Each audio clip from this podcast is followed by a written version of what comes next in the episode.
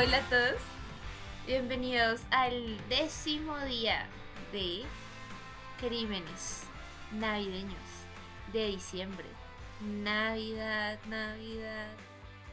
Ay, yo me acuerdo que yo hice eso. Para un tráiler de este podcast. Navidad. Pero yo vi la Que la idea. No quedó. No quedó porque No quedó. me había tomado unas cuantas sangrías y no, no, el resultado no fue el mejor. Pero bueno, hoy, en nuestro décimo día, les traigo un asesinato tan enfermizo y retorcido que incluso Halloween estaría asqueado de esto.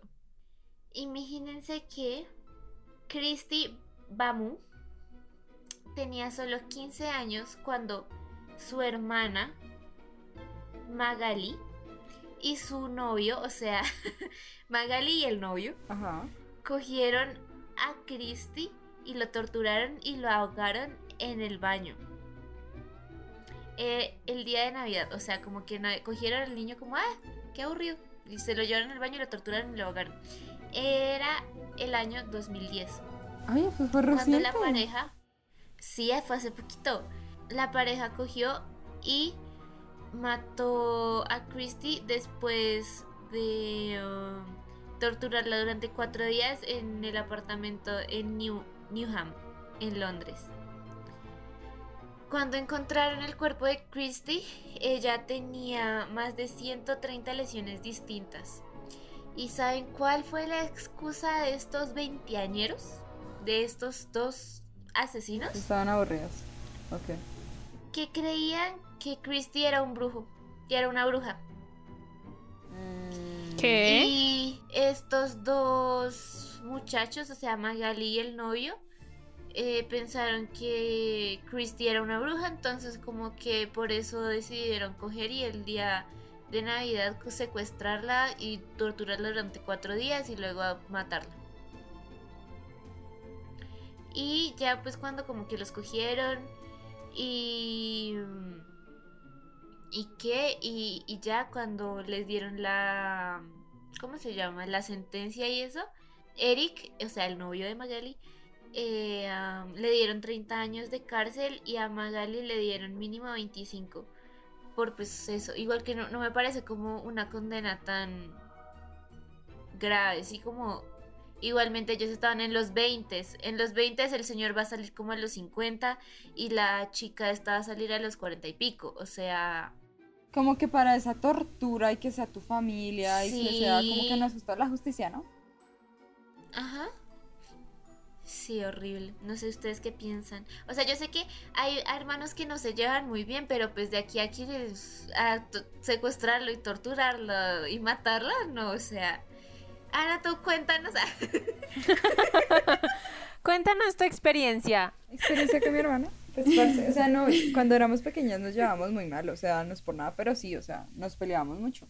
Pero ahora es como, "Ay, mi hermana la amo, es lo mejor de mi vida.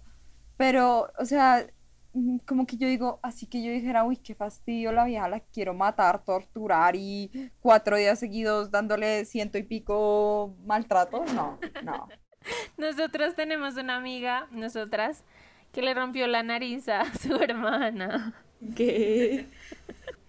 En serio, Mapu. Parce, mapu. Mapu le rompió la nariz a Lala. Ajá, y se le hizo sangrar y todo. Ah, es verdad. Pero, ajá, entonces. Pero no la torturó. Ah, Sí. Una cosa es me descontrolé como, o sea, yo, yo he tenido peleas, yo tuve peleas con mi hermana en donde literal yo una vez haga, o sea, ay, no, que voy a sonar re loca. Cuente, cuente. Este es, el- este es un espacio seguro para los locos. No, que, que no, que una vez literal cogí una lámpara y gritó, ¡ah, vieja desgraciada! Y ya, pero pues obviamente nunca me acerqué a ella ni nada como con intención de te voy a asesinar. Solo se la tire desde lejos.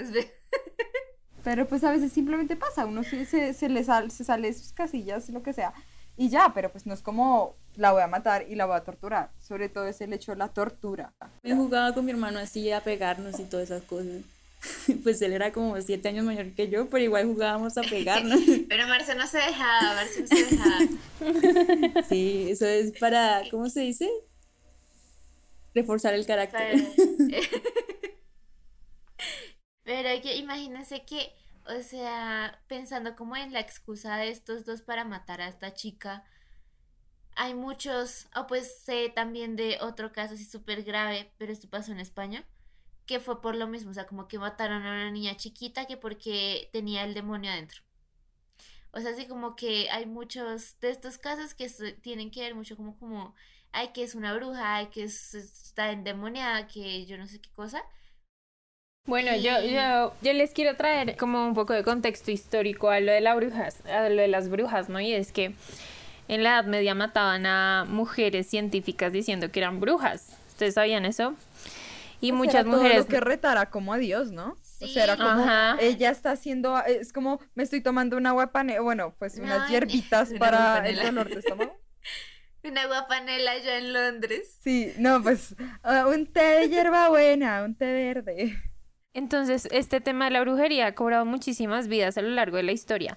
Y pues bueno, si nos fijamos en la Edad Media, pues obviamente vamos a encontrar una cantidad de asesinatos que ni siquiera van a estar escritos en, en ninguna parte.